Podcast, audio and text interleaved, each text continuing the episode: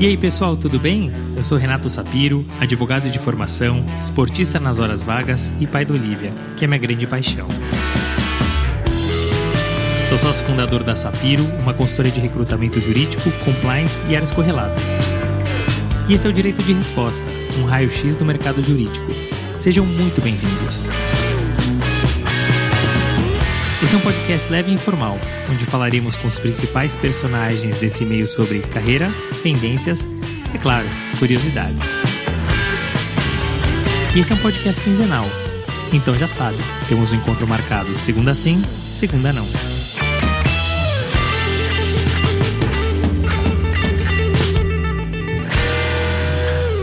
Bernardo é um apaixonado pela advocacia, mas engana-se quem ao ouvir essa frase pense que ele teve uma carreira glamurosa. Nesse episódio, Bernardo traz a verdade nua e crua da advocacia.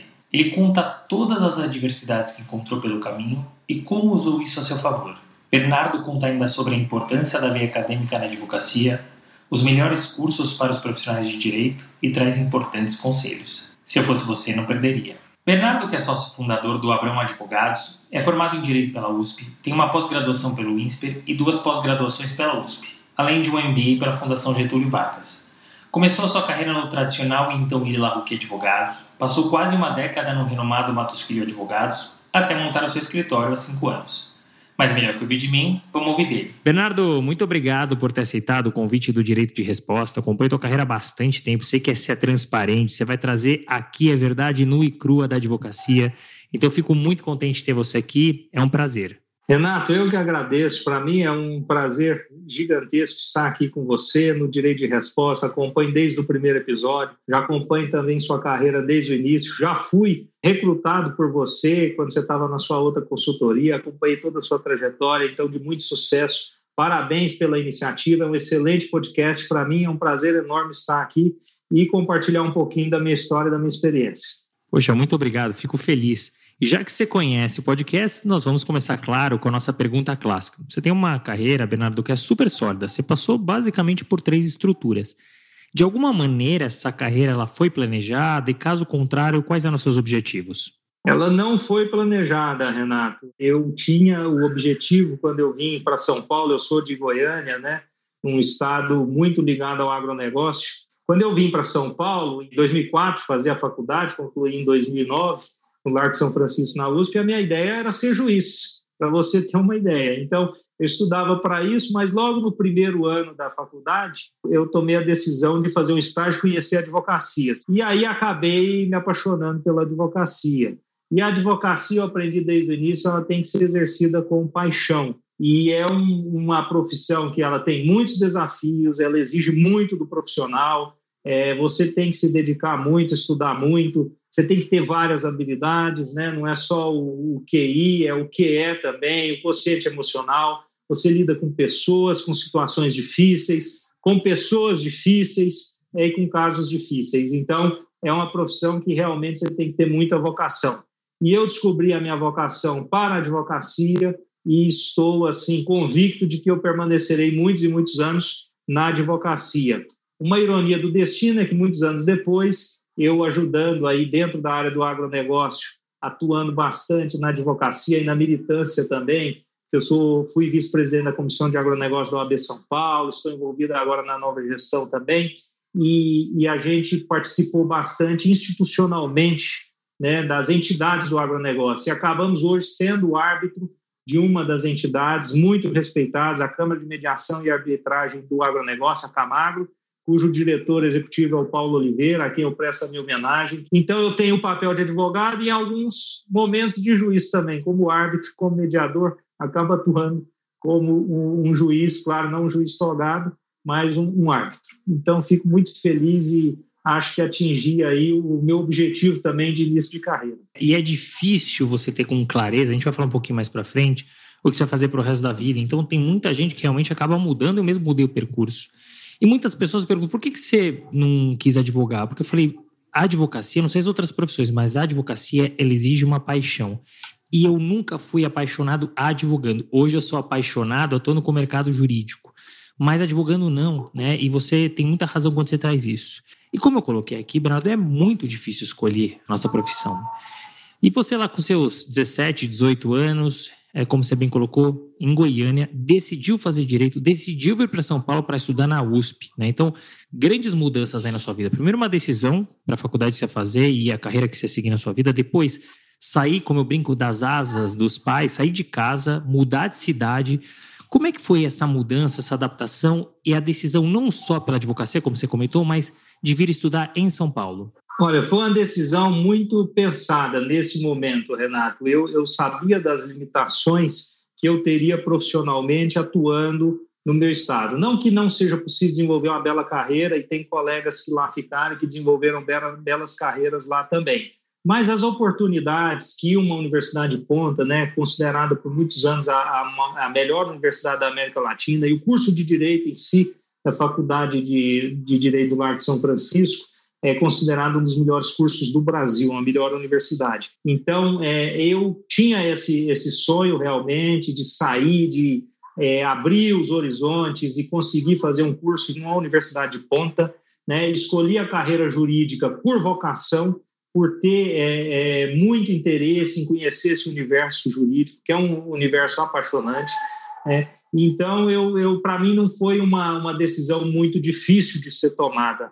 É, eu já tinha convicção de que eu queria seguir esse caminho, é, não sabia exatamente dentro da, das carreiras jurídicas qual eu seguiria, como eu te falei, tinha uma queda aí por ser é, magistrado, é, e ao longo do tempo isso foi se modificando, né, com contato com a vivência da advocacia. Então, é um momento difícil, mas a gente tem que lembrar que na vida a gente tem escolhas e nós temos que tomar é, é, decisões. Muitas vezes a gente esquece que nós temos capacidade de escolher. E sempre que eu fiquei nesse dilema entre tomar uma decisão difícil e ficar, é, vamos dizer, condicionado ou impotente, eu resolvi tomar iniciativa e tomar escolhas. Então, isso durante a minha carreira, você vai perceber que eu sempre decidi, eu sempre é, conduzi, eu nunca gostei muito de ser conduzido, apesar de em determinados momentos você ser, dever ser conduzido, eu sempre tive um espírito empreendedor e de liderança. Então, eu não, não conseguia simplesmente ficar passivo em determinadas situações. E isso foi se refletindo ao longo da minha carreira. E até hoje eu sou assim. Eu sou muito empreendedor, muito inovador. Eu gosto de experimentar situações, áreas novas, visitar novos lugares, conhecer novos clientes, novas oportunidades. Eu não, eu não me considero passivo. Então, essas decisões que eu tomei, para mim, não foram difíceis, porque já era um pouco do meu pendor natural. E é interessante você colocar isso, porque você se joga, né? Dando certo ou não, você se joga. Isso não é fácil, mas isso nos leva a lugares incríveis. E isso é prova, você consegue enxergar na tua carreira os movimentos que você fez, movimentos arriscados, ousados, mas que tem uma certa conexão que tem uma estratégia por trás. 17, 18 anos, você chega em São Paulo, eu brinco aqui, é a locomotiva do, do país, uma série de coisas acontecendo, uma moradia nova, uma cidade nova, faculdade nova, e aí também um estágio novo. Você entra logo de cara no Lila Huck, que é um escritório super renomado e tradicional. Como é que foi essa ambientação? Que tipo de trabalho você fez lá? E mais do que isso, como que esse escritório te preparou para o próximo passo que a gente vai falar seguir, que foi a mudança para o escritório como Matos Filho? Bom, foi uma, uma, uma grata experiência, eu tenho muito a agradecer. La Rue, que realmente é uma escola, e muitos dos que estão me ouvindo aqui, com certeza sabem disso, e alguns até passaram por lá. Você já entrevistou advogados que passaram por lá, todos sabem que bela escola é o escritório. Tem muita gratidão, todos os sócios com quem eu convivi lá. Comecei atuando em processo civil como estagiário, então, é, atuava no contencioso, desde a fórum até fazer petições, petições simples, acompanhar processos. Então, tive belos mestres lá. Convivi com grandes advogados que, naquele momento, ainda estavam subindo na carreira, ainda não eram considerados grandes lumiares do direito, mas que, ao longo do, do tempo, foram se tornando é, os maiores advogados do Brasil. Alguns deles passaram por lá. É, tive também a grata satisfação de trabalhar, começar a trabalhar com direito societário e M&A, que hoje é a minha área principal de atuação no Lila Huck, né, com o professor Eduardo Moyos, foi o meu, o meu chefe na área consultiva. Quando eu migrei dentro do próprio Lila Huck para a área consultiva, eu tive a satisfação de trabalhar com meu professor, é, o professor Eduardo Munhoz, muito querido, hoje, até hoje, para mim, uma referência no direito societário, né, grande professor e grande advogado. Então, eu tive belos professores no Lula Huck e, em determinado momento, eu decidi dar um passo também. Quando eu verifiquei que eu poderia é, atuar mais especificamente com M&A mais especificamente com direito societário. Então, eu atuava em diferentes tipos de casos dentro da, da estrutura. Eu, eu decidi ir para um escritório mais especializado. Foi quando eu dei esse passo de tentar uma vaga no Matos Filho. E também sou muito grato pelo período que eu estive lá. Muitos desafios, claro que a gente tem críticas e elogios a serem feitos, mas é um, uma outra escola maravilhosa. Então, para te dizer que é, o ambiente profissional que eu trabalhei sempre foi muito enriquecedor. E, e tenho muita gratidão por muitos dos, dos, dos, advogados, grandes advogados com quem eu convivi. Né? Tem pessoas que a gente não, não consegue manter uma, uma relação de amizade, até pelas características difíceis da profissão, mas a maioria dos, das pessoas com quem eu convivi hoje são meus amigos. Então, eu fico muito feliz com isso. Reencontro muitos aí nos casos, no dia a dia profissional, então, para mim, foi uma grande satisfação passar por essas duas belíssimas escolas, as quais eu recomendo fortemente. Você passou por um Lila Hook. Depois explicou, você fez o movimento Matos Filho, que é um dos maiores escritórios do Brasil. Quando você foi para o Matos Filho, Bernardo, você ainda era estagiário. Ou seja, você ainda estava na faculdade. E faculdade demanda. Mas Sim. um escritório de grande porte, na área societária e M&A, demanda muitas horas de dedicação e mais do que isso demanda disponibilidade. Como é que você fez para casar tudo isso? E o que, que você foi efetivado lá no Matos Filho, né? O que, que você acha que contou para sua efetivação? Bom, Renato, eu sempre fui muito dedicado, né? Em tudo que eu fiz, eu sempre procurei dar o meu melhor, aprender sempre, né? E você vai perceber que a minha trajetória profissional ela também se casa muito com a trajetória acadêmica. Então, eu nunca deixei em nenhum momento de estudar, me aperfeiçoar, então, eu fazia parte de todos os grupos de estudo né, do próprio escritório, é, eu fazia parte de grupos de estudo externo, sempre fui muito curioso, sempre gostei muito de me aperfeiçoar. Eu tenho hoje várias especializações, é, sinto muito orgulho do que eu fiz aí na, na parte acadêmica também, não só na pós-graduação da Faculdade de Direito da USP, mas também na Faculdade de Economia e Administração, no Laboratório de Inovação do professor Marcelo é, tenho muito a agradecer também a ele pela oportunidade. Outros grandes professores da Faculdade de Direito que me orientaram né, nas minhas especializações, professor Mauro Penteado, professor Calixto Salomão, professor Erasmo Valadão. Sou muito grato a todos eles. E também fiz o LLM no INSPER e fiz é, o SEAG, que é em administração na FGV. Então, hoje ainda continuo estudando, gosto muito de estudar, de me aperfeiçoar. Né? Tomei a decisão de não fazer o LLM né, no exterior, mas fiz o LLM no Brasil, no, no INSPER. Então, para te responder o seguinte, eu sempre fui um profissional muito dedicado, né? E trabalhei muito desde o início. Então, foram muitas horas aí e sempre fui muito reconhecido por isso, como uma pessoa que, que sempre trabalhou e se dedicou muito e nunca ficou acomodado. Como eu te falei, eu nunca gostei de ser muito conduzido. Então, buscava inovar, empreender mesmo dentro desses grandes escritórios, você pode empreender, né? Você tem limitações? Tem, mas você pode fazer o empreendedorismo intra-company, né, como a gente diz, que você faz empreendedorismo corporativo. Você cria ideias, cria novas áreas, faz pesquisas, desenvolve clientes, é, é, busca novas oportunidades. Eu sempre fui assim, desde de estagiário, sempre fui muito curioso, sempre muito interessado. Então, isso me propiciou uma carreira é, é relativamente acelerada. Então, eu consegui ir progredindo na carreira, né? fui objeto de várias tentativas de recrutamento, inclusive suas, né?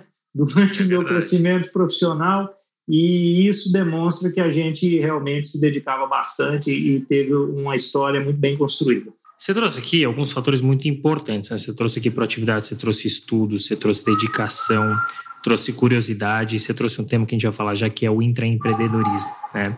Você acha que tem uma receita para aquele estagiário que quer ser efetivado, ou para o profissional mesmo, o associado, que quer, uh, enfim, subir de senioridade, que naturalmente todos querem, né, do júnior pleno, pleno sênior, sênior até sócio, Tem uma receita de bolo? Que receita de bolo não, né? É, porque existem muitos fatores aí que são imponderáveis. Você tem é, questões mercadológicas, às vezes o escritório não consegue absorver todos os profissionais, às vezes aquela área não consegue te, te, te suportar, mas você, então, conta muito com a sorte também. Mas se você é um profissional curioso, dedicado, atento, né, tem proatividade, trabalha muito, e isso é uma crítica também que eu faço aos grandes escritórios, a gente não pode é, é também especificar, eu estou fazendo uma crítica generalizada, é se exige muito dos, dos, dos estagiários, dos advogados em início de carreira, Muitas vezes muitos nem conseguem fazer uma pós-graduação, ou estudar, ou se aperfeiçoar, ou nem conseguem acompanhar direito à faculdade, porque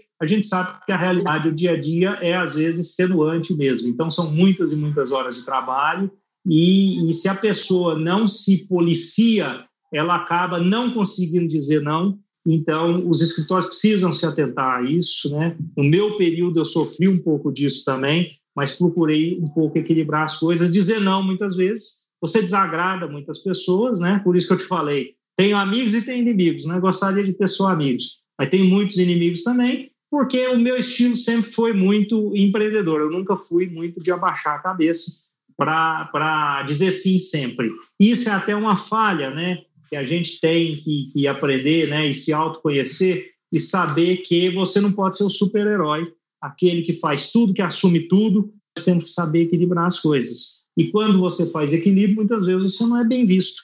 Você é aquele que é, saiu mais cedo um dia, ou que não ficou fazendo horas extras, ou que não estava disponível num final de semana e num feriado.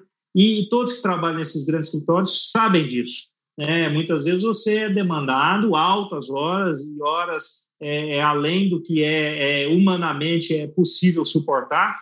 E o que, que é a consequência disso? Primeiro, você não consegue ter um equilíbrio com vida pessoal. Segundo, que você acaba com burnout. Quantos profissionais sofrem burnout? Eu não, eu não estou falando em nenhum caso específico, mas generalizando. Né? Se você abrir os jornais aí, é, o Jornal o Globo, a coluna do Lauro Jardim já fez várias reportagens.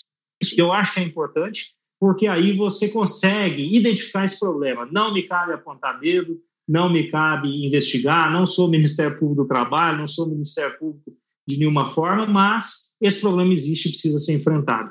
Então, é importante os escritórios se atentarem a isso. O meu escritório se atenta a isso. Vou contar um pouquinho depois como foi a minha transição para o meu escritório próprio.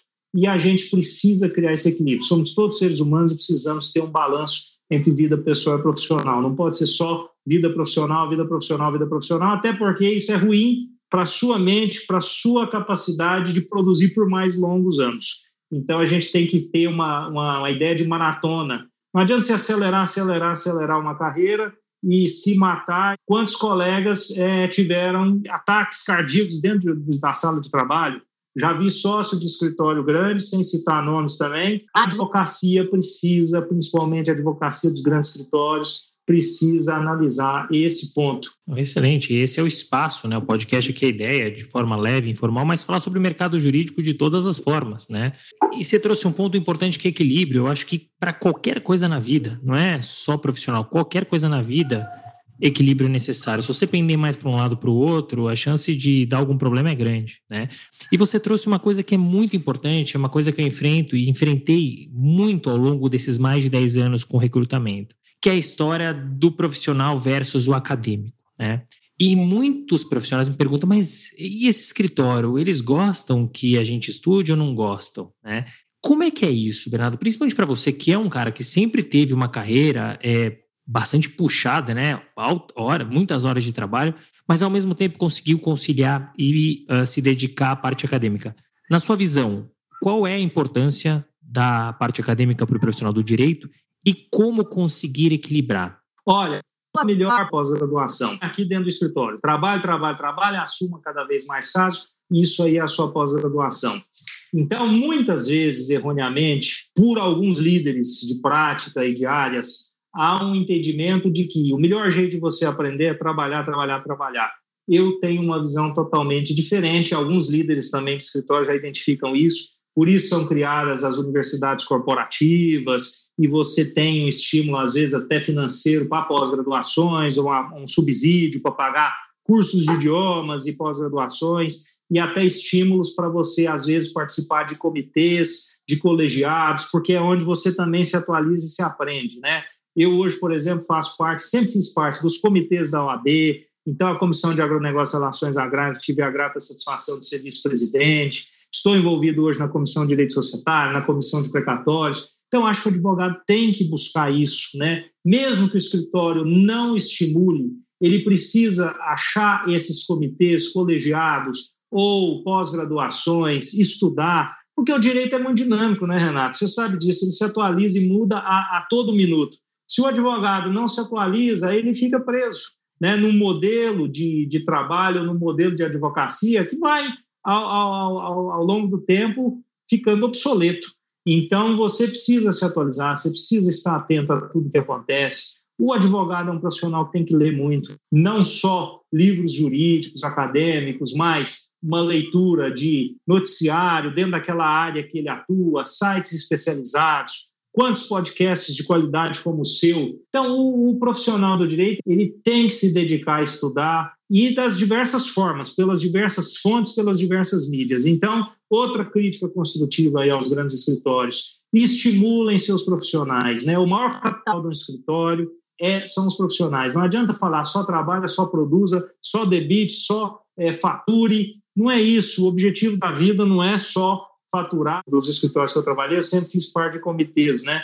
E eu fiz parte do comitê do PPR, que é participação de lucros e resultados. Eu sempre lutei pelos, pelos direitos dos advogados, da classe, né, dos advogados associados, dos advogados plenos, dos advogados júniores, falando: aumentem a remuneração, aumentem a bonificação. O escritório fatura tanto, né? é um absurdo que se fatura, você sabe disso. Os números dos grandes escritórios, Renato, são impressionantes, faturam muito do mais do que companhias abertas. Então, por que não é você fazer uma distribuição melhor para os profissionais que estão dando a vida ali? Então, eu sempre fui um pouco, vamos dizer assim, sindicalista, né? Sindicalista do, dos advogados e briguei muito por isso e, e, sempre briguei, porque eu acho que é importante. Né? O advogado que ele tem um incentivo, ele gasta aquele dinheiro para fazer uma pós-graduação, ele gasta aquele dinheiro para se aperfeiçoar. Então, acho que isso é importante. E muitos escritórios, infelizmente, não estimulam esse tipo de, de atualização e aprendizado e acham que o profissional trabalhando e, e ganhando experiência, não que não, não se aprenda, é claro que se aprende,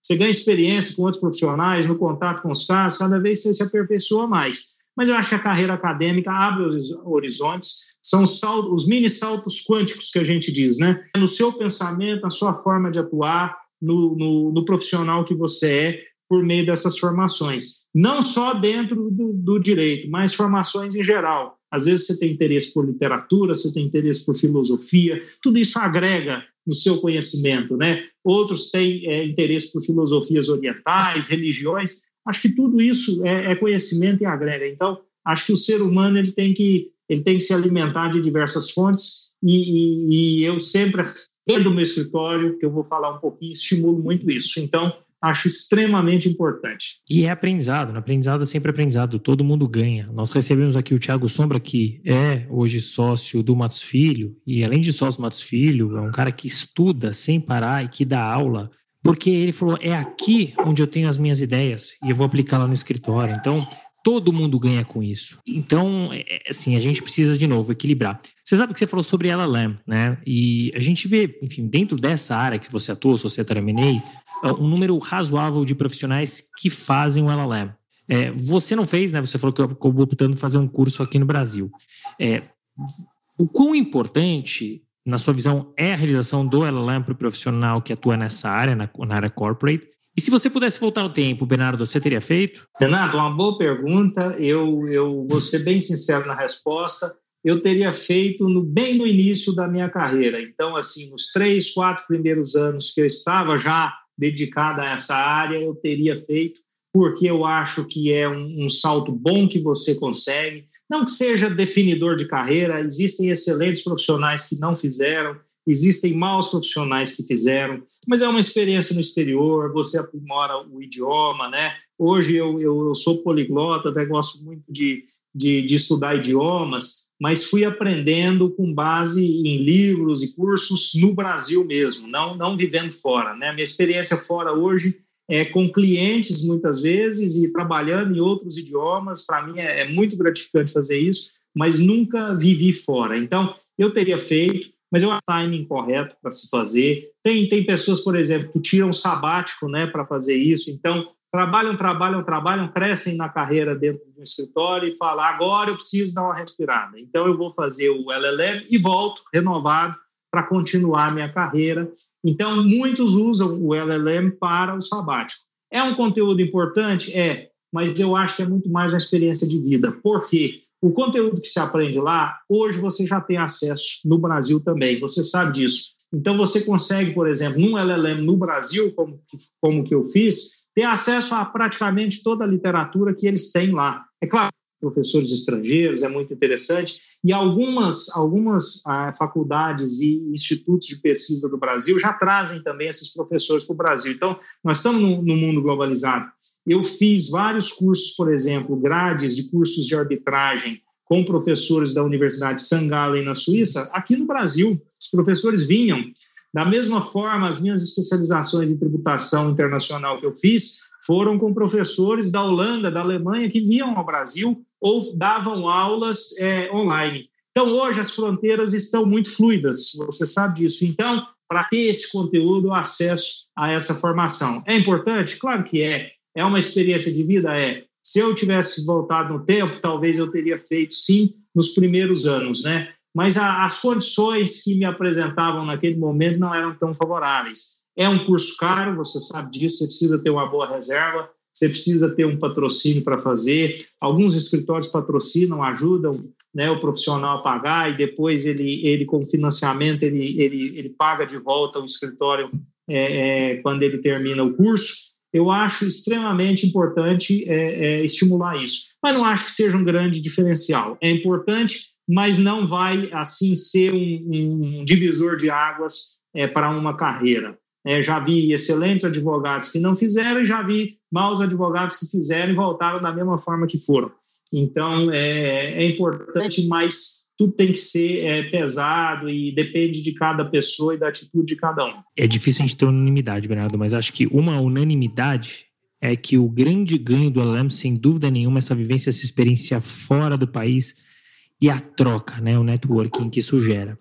Você fez um outro curso que foi o SEAG, né, Administração na Fundação Getúlio Vargas, que é um curso fora do direito, com uma visão completamente diferente. O quanto esse curso agregou para você que é um profissional do direito? Esse curso, Renato, foi muito bom você tocar nesse ponto. Ele me agregou muito e foi o que me permitiu dar o próximo salto da minha carreira. É, eu aprendi que os, os que são formados em administração vêm ainda na faculdade, mas dentro da faculdade de direito a gente tem pouco acesso. Então, é, abriu a minha cabeça para gestão, para liderança, para recursos humanos, todas as áreas da administração são extremamente importantes também para o profissional de direito. Eu já tinha feito antes cursos de finanças, até pela minha atuação em M&A e mercado de capitais, que também é extremamente relevante, mas a administração, o SEAG, para mim foi divisor de águas. Foi um curso que eu adorei fazer, é, me abriu a cabeça, é, me deu a oportunidade de pensar, bom, e um dia quando eu tiver o meu próprio negócio? E um dia quando eu for um sócio de um escritório, dentro de um sistema de meritocracia que muitas vezes não existe nesses escritórios? Será que eu vou conseguir assumir um papel de liderança? Quais são as competências que eu tenho que ter? E me ajudou também a ter, a ter contato com doutrinas de administração que uso no meu escritório. Só para te citar uma delas, que também é, é, o Guilherme Bastião, eu gostei muito do episódio que você gravou com ele, citou, olha, hoje a, o meu escritório ele é baseado em sistema, né? E eu tive essa, a, esse insight, como eu pensava que seria o ideal, também nesse curso, né? Porque eu comecei a ver que um escritório de advocacia, ele é uma mini empresa, né? O advogado é um profissional liberal. Então, eu usei muito do que eu aprendi para ter a iniciativa de montar um escritório. É, não era o meu plano inicial, como eu te falei, a minha carreira não foi planejada, ela foi acontecendo e eu fui tomando as iniciativas. Mas hoje, por exemplo, o meu escritório é montado todo numa, numa metodologia que eu aprendi no SEAG, que é de Lean Startup do Eric Ries. É, então, eu uso conceitos da administração, de desenvolvimento de clientes, né, o design thinking, todos os conceitos que nós podemos é, é, falar um pouquinho aqui no meu escritório, no meu dia a dia. Jamais eu teria tido acesso a isso sem é, um curso que me preparasse, que me abrisse a cabeça para esse assunto. Então, eu acho que para o profissional do direito, principalmente o que é empreendedor, ele precisa ter alguns conceitos, algumas doutrinas de administração, seja via uma pós-graduação, seja um curso online, seja é, é, lendo mesmo as doutrinas de administração, acho muito importante, é, acho extremamente enriquecedor. É, a Érica Fleck também, no episódio dela, falou que é uma administradora também. O advogado precisa ser administrador, né? E o MBA ajuda nisso. Então, é, é, o SEAG é uma espécie de MBA, eu já vi que você ouve mesmo, hein? Que você citou os episódios aí, gostei de ver. Mas brincadeiras à parte, é, esse ponto de MBA, cursos fora do direito, sempre foi um tema que eu gostei muito. É, eu acabo sendo procurado por alguns profissionais que perguntam: mas o que, que eu faço? Faço uma pós, faço um mestrado, um LM, um MBA? E eu gosto muito do MBA. Seja para o profissional que está hoje no ambiente corporativo, numa empresa, seja profissional que está num escritório, independente do porte, seja um profissional que tem o próprio escritório porque ele vai trazer conceitos diferentes. A nossa faculdade, eu sou um crítico quanto mais, precisa mudar, a faculdade de Direito precisa ser atualizada. Enquanto não é, a gente não pode ficar esperando sentado, a gente tem que ir atrás, se atualizar, aprender, se desenvolver. Então, eu gosto muito de cursos fora da área jurídica. E a parte da administração, acho que ela traz conceitos que podem ser de imediato assim aplicado na nossa carreira. Então, gosto bastante. Você falou da montagem do escritório, enfim, um pouquinho do formato que vocês adotam aí, né? Já são seis, imagina, quase seis anos de escritório já. O escritório sobreviveu, Bernardo, a um mercado voraz, carnívoro. Não é moleza sobreviver nesse mercado. Mas é muito difícil empreender no Brasil. E no mercado jurídico não é diferente, né? É difícil, a concorrência é grande. Você citou algumas coisas que são muito importantes para o teu escritório, que eu imagino que fizeram com que ele sobrevivesse, né? Mas nos conte assim, qual o segredo? Como é que você conseguiu se manter por tanto tempo? Eu tenho certeza que o setor vai seguir assim até agora. E qual que são os grandes desafios que você encontrou ao empreender e montar a tua estrutura? Renato, em 2016 eu, é, eu tinha quase 30 anos nessa época e resolvi realmente abandonar uma carreira que estava muito bem estruturada e caminhando para uma sociedade para uma carreira de empreendedor. Então, é, eu tinha esse empreendedorismo aí na veia, mas você encarar isso na prática é totalmente diferente, né? O Eric Ries também, que eu cito novamente, que é um, uma grande referência para mim, ele dizia o seguinte: empreendedores estão por toda parte. É, e você precisa é, achar esses empreendedores e eles terem coragem de atuar. E é muito difícil, às vezes, você tomar essa decisão. Ela envolve é, uma responsabilidade, Pode dar certo, pode dar errado. A gente sabe que muitas muitas escolhas que a gente faz na vida podem dar errado. Você tem que estar preparado para o erro, né? A cultura empreendedora te prepara para o erro. Não é porque você errou que você é um fracassado, né? Você é um enriquecimento, na verdade, é mais um diploma que você adquire, né? E um aprendizado que você tem. E o empreendedorismo, Renato, ele é gestão, né? Uma, um escritório, como toda organização, ela é uma organização humana formada por pessoas e ela, para ser empreendedora, ela precisa gerir. É um outro conceito muito interessante. Você precisa gerir os recursos que você tem. Quais os recursos que você tem dentro de um escritório? Conhecimento, pessoas, equipamentos, sistemas. Mais uma vez, nós trabalhamos muito com sistemas. Por quê? Porque isso te permite dar saltos né, é, de atendimento aos clientes. Né? O cuidado com o cliente, o client care, né, a gestão de parceiros. Quando você é um escritório pequeno, você não trabalha sozinho, às vezes você não consegue fazer todos os casos sozinho, você precisa envolver outros escritórios, parcerias. Eu fico muito contente porque no momento que eu estava montando o escritório, muitos colegas que tinham também saído das outras estruturas né, maiores, que estavam também no desafio de empreender, né, me abriram as portas, falaram, Bernardo, o que você faz? O que, que meu escritório pode complementar o seu? O que você pode complementar no nosso? como é que está a sua carteira de clientes, como você está formando seus clientes. Eu tive a grata satisfação, Renato, de ao sair do, de uma grande estrutura e montar o meu escritório, imediatamente atrair alguns clientes. Então, são clientes que estão comigo desde a formação e até hoje. E isso comprova que a gente tem muita qualidade e que a gente validou todo esse aprendizado que a gente teve né, e essa, essa excelência na prestação de serviço. Então, eu não tive muitas dificuldades, poderia ter tido, mas no início eu fui muito ajudado, até por alguns sócios também da, da, da estrutura anterior e de outras estruturas que eu passei, é, que me abriram as portas, né, informalmente, é, é, faziam indicações, é, me, me, me, abriam portas para me apresentar para alguns clientes. Então, tudo isso eu, eu sou muito grato e consegui é, é, é, formar uma carteira interessante, até uma carteira internacional. E depois coube né, a nós, é, Renato, e ao time também, a quem eu agradeço muito, faço menção a, a, a todos eles aí com muita gratidão, time é, empreender, né? Que áreas nós vamos atuar, o que nós somos bons em fazer, o que nós vamos passar para outros escritórios e parceiros, o que nós vamos conseguir atuar e o que nós não vamos conseguir atuar. E vamos sempre buscar áreas novas para a gente se aperfeiçoar. O agronegócio é um exemplo.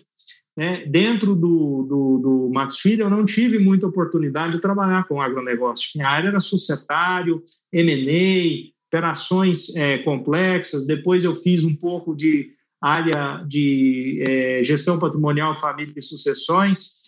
E depois disso, quer dizer, é, empreendemos na área do agronegócio e conseguimos formar uma carteira interessante dentro dessa área também, até pela nossa vocação do estado que nós viemos e, e da proximidade com determinados clientes que nós tínhamos. Então, isso para te dizer que é, não é fácil, mas é uma carreira muito gratificante implantar o seu modelo de escritório dentro do seu próprio escritório, dentro da sua própria ideologia, tudo aquilo que você aprendeu. Bernardo, muito bacana é, ouvir de você e acompanhar os bastidores de como foi a criação do teu escritório. Né? Primeiro, a tomada de decisão, né? E eu sempre falo uma coisa: a gente planta o que a gente colhe. Como você certamente plantou bem, sempre trabalhou, sempre se dedicou de forma ética, qual foi o resultado? Né? Você montou o escritório de bate-pronto, pessoas te procuraram, uh, clientes te procuraram, e isso foi fundamental, sem dúvida, para que seu escritório fosse criado. E é muito legal de ver também como você criou, né? pautado sim na tua experiência, na sua vivência profissional, mas pautado na experiência e vivência acadêmica. Né? O quão importante é a academia é, de modo geral. Então, muito bacana enxergar isso. E você é um cara que, enfim, um profissional que vem, como você bem colocou, da área societária e da área é, de M&A, enfim, área empresarial alto senso, mas que, até pelas suas raízes, como você bem colocou, acabou enveredando e atuando fortemente na área de agro. Isso me leva a uma pergunta, porque quando a gente fala de agro, de agronegócio, sem dúvida nenhuma, é um dos pilares da economia no Brasil. Só que, ao mesmo tempo, é, cresce uma pressão pelo respeito ao meio ambiente, o que é ótimo, e a preocupação com a implementação do ESG nas empresas. Dito isso, qual é a sua visão sobre ESG e como é que isso vai impactar o agronegócio no Brasil? Renato, também excelente pergunta. O agronegócio, como eu te falei, entrou com a área exploratória dentro do escritório é, e também um pouco por vocação pessoal, de experiência de vida é, é, eu tinha a vontade de desenvolver uma área muito interessante de agronegócio, pautada em responsabilidade também com toda a cadeia do agronegócio. É, eu não quero fazer uma advocacia, e no finalzinho eu vou falar um pouco disso, sem padrões éticos e sem respeitar os princípios e valores que nós temos, seja como sociedade, sejam princípios que estão na lei, sejam princípios que estejam fora da lei. Então, eu, eu já tive várias propostas de clientes e busquei fugir desse tipo de atuação no sentido de é, vamos fazer alguma coisa errada, ou contribua para que eu faça, ou monte uma estrutura para que eu faça coisas erradas. Eu, eu sou contrário a isso. Vi isso acontecer nas grandes estruturas, né? não preciso falar muito e nem quero entrar nesses detalhes, mas quem abre os jornais, quem acompanha, sabe que acontece muitas vezes. Então, a responsabilidade ambiental no agronegócio, ela não é muito bem vista por alguns setores do agronegócio, a gente sabe disso. Então, você precisa produzir com responsabilidade ambiental? Sim, é, o mundo todo já formou esse consenso. Não há como você ser extremista ao ponto de só importa a produção, é, o meio ambiente é muito vasto, não existem consequências climáticas, não existem consequências ambientais, o meio ambiente se regenera, ele é infinito. A gente sabe que não é assim. A ciência mostra que não é assim. Nós não podemos ser negacionistas. Né? E a legislação tem que acompanhar isso. Então, por exemplo, na nossa atuação dentro da comissão de agronegócio da OAB, nós sempre, dentro de todos os eventos, dentro de todas as reuniões, sempre ressaltamos: nós estamos alinhados com os princípios de desenvolvimento sustentável da ONU. É, toda a nossa atuação na advocacia tem que ser pautada por princípios, tem que ter uma, um propósito. Você não pode advogar só buscando proveito econômico ou proveito financeiro. Você tem um munus público, né? você tem uma função pública, você tem que exercer a ética no que você faz, senão você não contribui para um mundo melhor.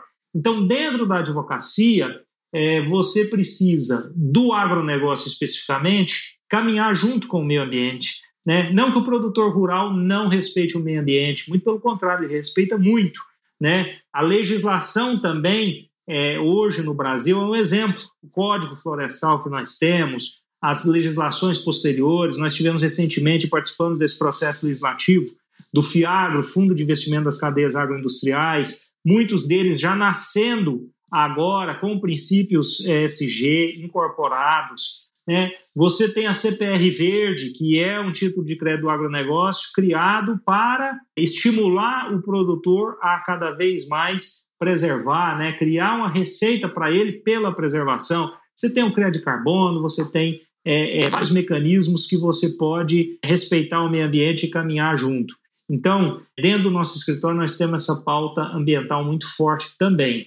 É, não nos interessa atuar, Renato, sem autoconsciência, sem consciência social, sem ética, sem valores, sem propósitos. Para nós, isso não faz sentido. Então, o nosso escritório se pauta por isso, eu pessoalmente me pauto por isso, senão a gente não contribui para um, um, mundo melhor. Né? Então, é, é essa nossa visão é, de escritório e de advocacia. E Bernardo, é isso, porque é, meio ambiente e agronegócio, ambos são importantes, mas se um respeitar o outro, a gente só vai ter benefício. Né? E Bernardo, você passou por estruturas de renome, estruturas boutique, grande, você montou o teu escritório, mas onde que você quer chegar? E olhando para trás, você falou em erro, né? Mas olhando para trás, você consegue lembrar de algum erro que você tenha cometido e o que, que você aprendeu com ele e o que, que você levou para sua vida em razão desse erro que eventualmente você tenha cometido? Minha visão é crescer, como eu te falei, é advocacia exercida com paixão. Né? Eu tenho é, alguns advogados que trabalham comigo que levam paixão até no nome, então queria até homenageá-los por isso, e são advogados que atuam com, com extremo cuidado, zelo. Então, um grande abraço a eles. E o que eu gostaria de, de colocar no, no escritório e ver daqui a alguns anos é escritório consolidado. Talvez eu passe por um, um movimento de é, fusão com outro escritório, não está descartado isso. Né? Então, eu quero crescer. Eu acho que o nome do meu escritório, o modelo que eu criei, ele é muito interessante e eu vou levar ele para onde eu for. Né? Se o meu escritório se expandir, e virar uma grande boutique, como eu penso um dia, é, ela vai ter todos esses princípios e esses valores que eu, que eu trago, porque o que me levou também a criar esse escritório foi a decepção com o modelo de alguns escritórios, né, que, salvo exceções, né, e a gente não pode é, generalizar mais, é, trabalham com muita ineficiência, com preço muito alto, com baixa qualidade de serviço,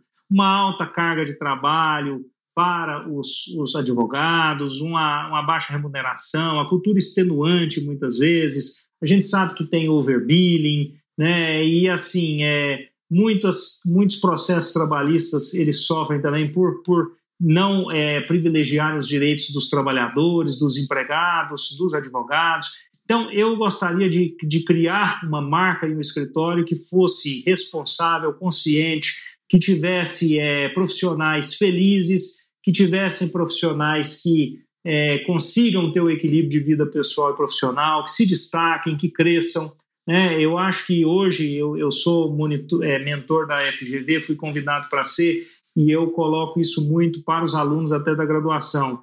Olhem o lado emocional, se desenvolvam nas habilidades emocionais, é, criem é, hobbies, façam atividades que não sejam puramente profissionais ou de estudos e, e, vocês tenham uma formação humanística também. Isso é extremamente importante, né? O nome do meu escritório eu gosto muito porque é, é, eu tenho uma religião e eu acho que o, o, o patriarca aí das três grandes religiões é, monoteístas é Abraão, então é um nome muito forte, eu gosto. Eu também sou muito devoto do, do São Bernardo de Corleone, que nasceu Filippo Latini, é um, um santo que é, em sua vida ele, ele sofreu muitas perseguições né, por máfias, por coisas erradas. Ele é o padroeiro né, das vítimas de máfias e de, de esquemas. Então, o Brasil, infelizmente, é um país que ainda tem muito isso, a gente vivencia isso na prática. Então, eu acredito que meu escritório vai se pautar sempre pela ética. Para mim, isso é extremamente importante. Né? Ainda que a gente não consiga agregar determinados tipos de clientes ou de operações, para nós, o que importa é exercer a advocacia com muita qualidade, com muita ética. Então, para finalizar, eu queria dizer que meu escritório vai crescer, vai crescer aos poucos, é, e a, o meu planejamento é ter um escritório de muita qualidade. Excelente, que assim seja. Olha, Bernardo, você trouxe tanto conselho. Sobrou algum para você fechar aqui o nosso bate-papo? Renato, acho que o principal conselho é você quer ser advogado, exerça a sua profissão com paixão, se dedique, é, coloque sangue, coloque vontade. É uma profissão que é muito estimulante, ela é muito desafiadora, mas ela traz uma recompensa muito grande. Você consegue ajudar muito as pessoas, muito a sociedade, muito seu país. Você tem uma função pública, não se esqueça disso. Se engaje em causas, ainda que não remuneradas, e faça a diferença, porque a advocacia te propicia isso. Conhecimento que você adquire, né, todos os princípios que você estuda, você pode aplicá-los. Então, não, não fique passivo, faça acontecer. Então, esse é o conselho final que eu deixo aí e que eu procuro também seguir. Já fechamos com chave de ouro. Que bate-papo bacana, Bernardo. Gostei. Bate-papo sincero, transparente. A advocacia é linda, ela é apaixonante, mas ela tem os seus defeitos. A gente precisa colocar muitas vezes o dedo na ferida sim, porque é só assim que a gente vai curar a ferida. Então, eu adorei essa sua transparência, sinceridade e que a gente possa sempre ter um mercado jurídico melhor, é mais leve, mas com muito aprendizado, muitos desafios. Muito obrigado pelo bate-papo. Prazer enorme te receber aqui, Bernardo. Obrigado, Renato. Um grande abraço. Prazer foi todo meu. Fim de papo. Se você gostou, recomenda para seus amigos. Se não, fala comigo que eu quero te ouvir. Até a próxima.